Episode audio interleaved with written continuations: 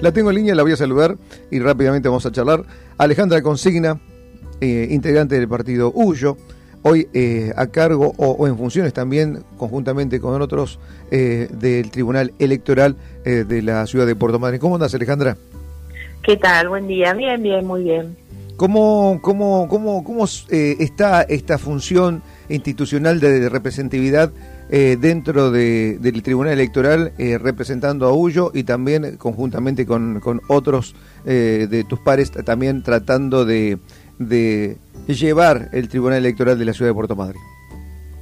Bien, la verdad que una, una función totalmente diferente, pero la verdad que mm, respecto del Consejo que me tocó los últimos cuatro años, pero la verdad que es una, una actividad que tiene que ver con, con garantizar la democracia en la ciudad, ¿no? En este caso en las distintas vecinales y, y, bueno, y más allá de llevar adelante los procesos electorales de cada una de las vecinales, este, intentar eh, promover, generar participación, información para que justamente todos los barrios de la ciudad puedan tener representación y, y, puedan de esa manera gestionar las distintas y acercar al, al intendente, digamos, las distintas este, problemáticas de cada barrio para que para que cada uno de los barrios pueda ser atendido como, como se merece, ¿no? En las últimas semanas y, se ha producido también este fenómeno de actualización, de renovación de autoridades de diferentes juntas vecinales. Esto es para de, de un retraso importante que ha tenido en los últimos tiempos las juntas, ¿no? Y la verdad que tuvimos un parate, hubo un, parate importante en el momento de la pandemia, en donde se renovaron un montón de, mandatos, digamos, se, se, postergaron o se ampliaron los mandatos mm. porque obviamente no se podían hacer elecciones. Después hubo una ordenanza en particular que se aprobó con el cambio de la conformación de las vecinales, pero en esa misma ordenanza se suspendió durante todo el 2023 este, las elecciones eh, y, bueno, eh, y finalmente este, eh, empezaron nuevamente a hacerse hasta un periodo, ¿no? A finales del año ya, ya comenzaron, se retomaron elecciones en algunos barrios y, y, bueno, y entonces todo eso puede generando una demora importante en los barrios. En este momento tenemos de alrededor de 42 barrios, este, hay 13 vecinales que están con el mandato vigente y todo el resto está vencido, ¿no? Entonces, bueno, nuestra tarea va a ser eh, hacer llamados permanentemente para tratar de ir regularizando eh, la situación en todos los barrios. Esta, esta observación de poder, de cierta manera, propiciar eh, una renovación, también es un marco de prolijidad que plantean ustedes orgánicamente desde la función que tienen en el Tribunal Electoral o un pedido también de del oficialismo de turno, que es el señor Intendente Sastre, Gustavo, ha pedido también que ustedes eh, traten de normalizar esta esta circunstancia o, o, o, tiene que ver con una cuestión electoral. No, no, no, ha sido, ah, digamos, sí, la verdad que que se hayan suspendido las elecciones en su momento durante un periodo este, habló más de este, un periodo electoral en donde en donde no, no hubiera elecciones superpuestas. Este y, y, ahora me parece que hay este, unanimidad en todos los sectores en querer eh, trabajar para regularizar esto lo antes posible no eh, también hay que generar los mecanismos, sobre todo, y, en eso yo planteé una propuesta que, por suerte fue tomada y la estamos llevando adelante, que es armar una estadística respecto a cada uno de los barrios y el proceso que ha tenido cada uno de los barrios en términos de participación o no, porque también nos pasa que hay un montón de barrios que se han llamado siempre elecciones y nunca se presentó nadie, por ejemplo, ¿no? Entonces, este, yo planteé que más allá de seguir un cronograma e ir llamando a todos los barrios que correspondan, que hagamos ese estudio, ese análisis, para después informar a las áreas que correspondan, porque no, no nos corresponde a nosotros tomar medidas, pero sí eh, transmitir una información procesada en donde quizá algún barrio haya que eh, juntarlo con otro o haya que en particular ir a hacer este, reuniones este, informativas para, para de alguna manera fomentar la participación.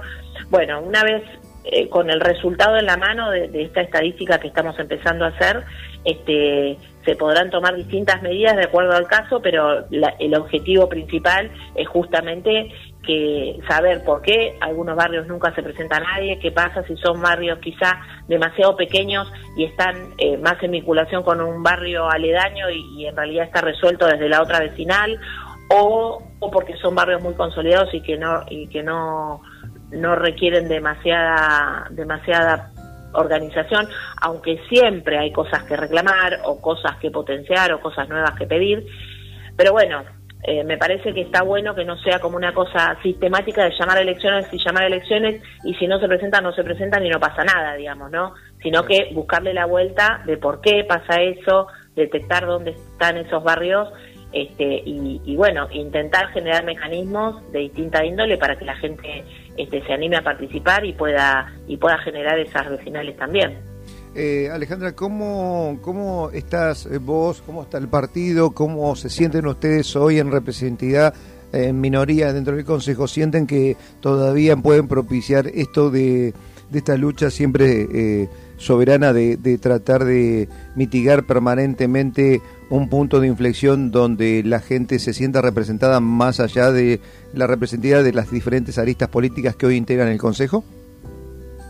Sí, por supuesto nosotros eh, cuando nos toca representar en el lugar que nos toque, en este caso Andrés en el Consejo Deliberante, lo primero que hacemos es intentar representar a las personas que nos votaron manifestando, digamos, la opinión eh, enmarcado en, ese, eh, en lo que propusimos nosotros, ¿no? Por otro lado, obviamente el contexto de este Consejo Deliberante es muy diferente al que me tocó transitar a mí porque claramente este Consejo eh, tiene seis concejales de la oposición y seis concejales del oficialismo, con lo cual este, no tenés una mayoría automática más allá que, que puede desempatar el vice, viceintendente. Este, pero claramente hay una necesidad, digamos, de que las cosas, que cualquier cosa que el oficialismo quiera sacar, eh, que obviamente siempre la intención es sacarlo por unanimidad o por un consenso, digamos, no, no utilizar esa mayoría, este, en este caso con el vice, este, genera eh, la necesidad de, obviamente generar consensos y poder charlar y, tener otra apertura, digamos, ¿no? Además del contexto que eh, provincial y nacional que nos ayuda, ¿no? Seguro. Eh, viste, ayer estuviste atenta a lo que fue las 10 medidas pertinentes que que manifestó el presidente Milei conjuntamente con este acompañamiento de aplausos irrisorios o por parte de alguna parte de, ese Congreso, que la verdad a mí me sorprendía, porque los que aplaudían eran los congresales que, eh, que, apoyaban a Milei, que eran los menos, eh, el ministro Caputo y su séquito de, de, abrumadores aplaudidores que tenía, el, el presidente del, del Congreso, me, atónico, mirando también que la vicepresidenta no aplaudía nada. y él que está exhorto de su propia de su propia verdad, ¿no? Eh, ¿No te pareció como que es un sordo y un ciego que no quiere escuchar ni ver nada más? Sí, me parece que mm, que ley basa todo su gobierno en cuestiones más comunicacionales y como que se quedó en la campaña y, y cree, por eso nota esta preocupación por los likes o los retweets o no, digamos, me parece que gobernar es otra cosa, ¿no? Esa etapa ya pasó. Eh, de todas maneras, así como te digo esto, todas las medidas que pretendió eh, y que pretende impulsar, que son realmente preocupantes, ¿no? Porque dar de baja tantas leyes, dar de baja tantos derechos, este, llevar a, la extrema pobreza a, la mayoría de la población, porque la verdad que todas las medidas, todas y cada una, son este, en contra de, la población en general, ¿no? En contra de la, de la población y de la producción y del comercio, ¿no? Porque ahora el mes que viene se viene un aumento del 500% de la tarifa mayorista y eso va a impactar fuertísimo en todos los comercios, ¿no?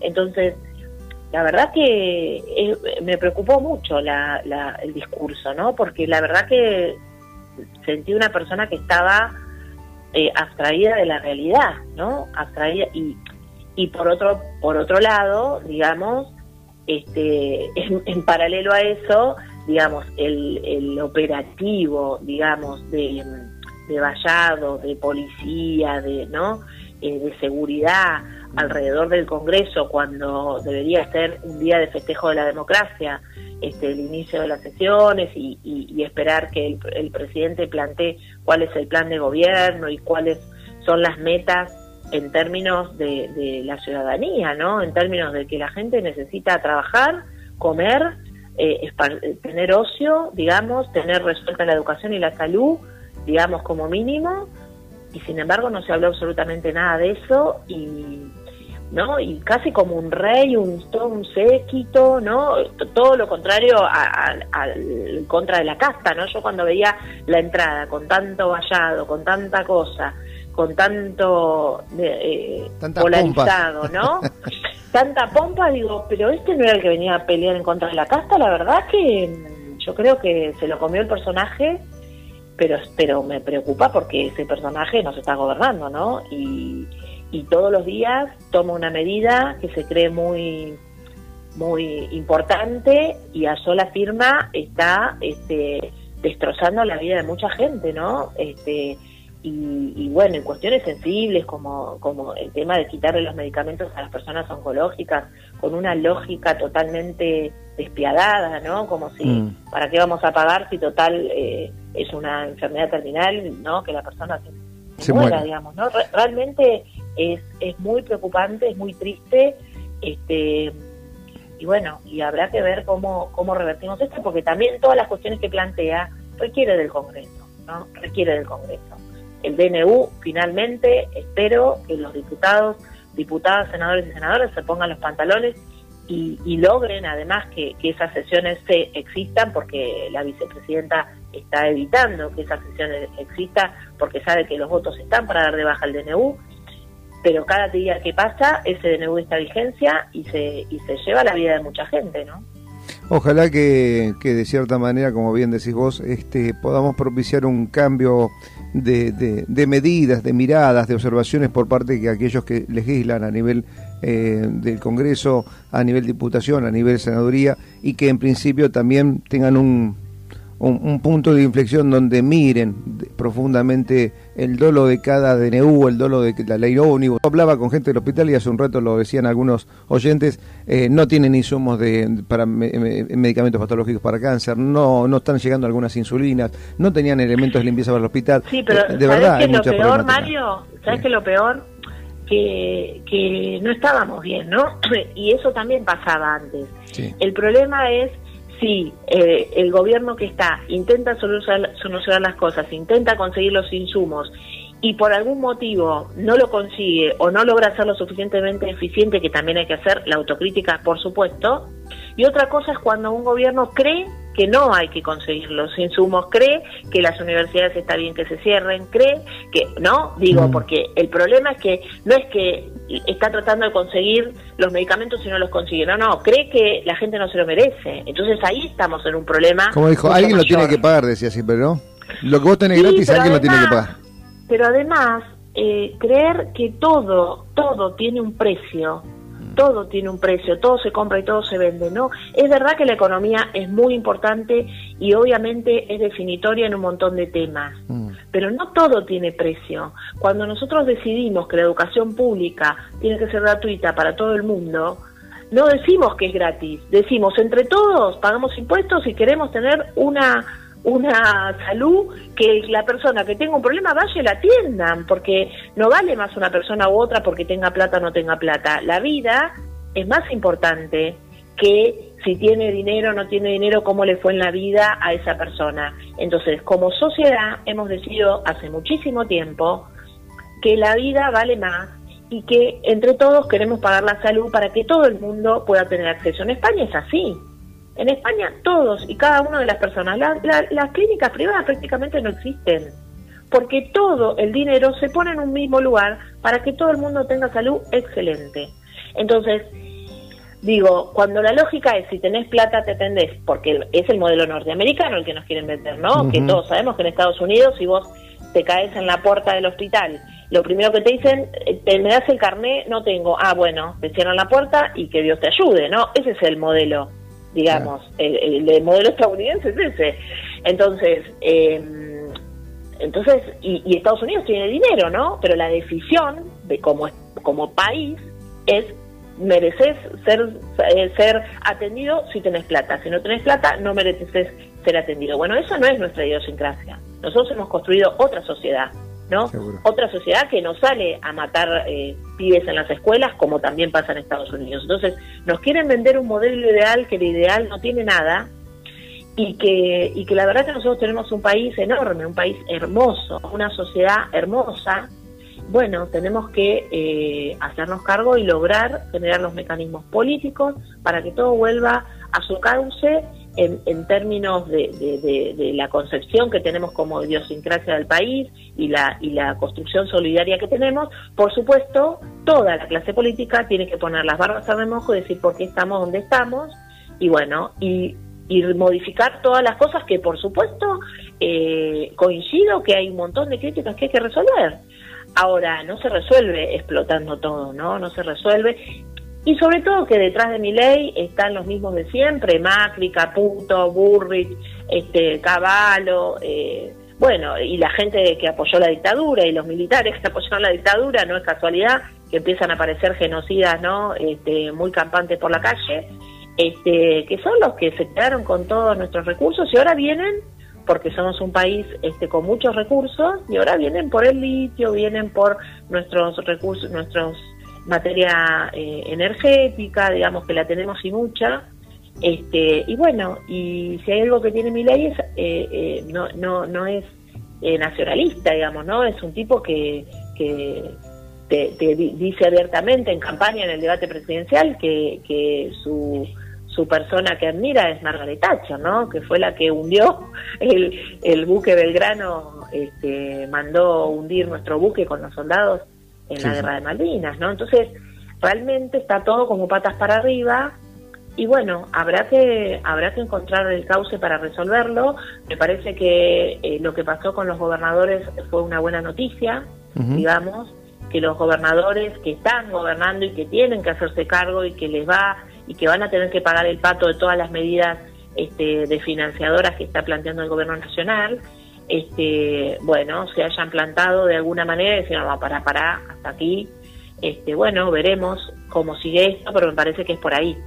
Sí, seguramente es por ahí, pero el tema es que se pongan todos al unísono conjuntamente para hacer eh, o abogar por una misma una lucha eh, que pueda propiciar que el gobierno de una vez escuche y deje de estar sordo y ciego, ¿no? Eh, Alejandra, te tengo que dejar, tengo una última nota y, tengo que cumplir con, todos. Eh, te mando un abrazo. Y, seguramente ya vamos a pasar por ahí, por allí, por, por el por el marco bueno, y ah y el, no lo que quiero avisar ya que estoy eh, a los vecinos y vecinas que a partir de, de hoy ya todos los primeros sábados de cada mes el tribunal va a estar abierto los sábados a la mañana de 10 a 14 porque justamente para poder eh, fomentar la participación y la gente que no puede ir porque funciona de 8 a 1 los días de semana y por ahí porque trabaja, empleado de comercio, demás, no puede, no puede ir a hacer los trámites que correspondan, los una vez por mes vamos a abrir los sábados a la mañana también de 10 a 14. Alejandra Consigna, le mando un abrazo y gracias por, por el tiempo dispensado. No, por favor, gracias a vos y saludos a la audiencia. Alejandra Consigna, integrante del Tribunal Electoral de la Ciudad de Puerto Madryn, también conjuntamente en...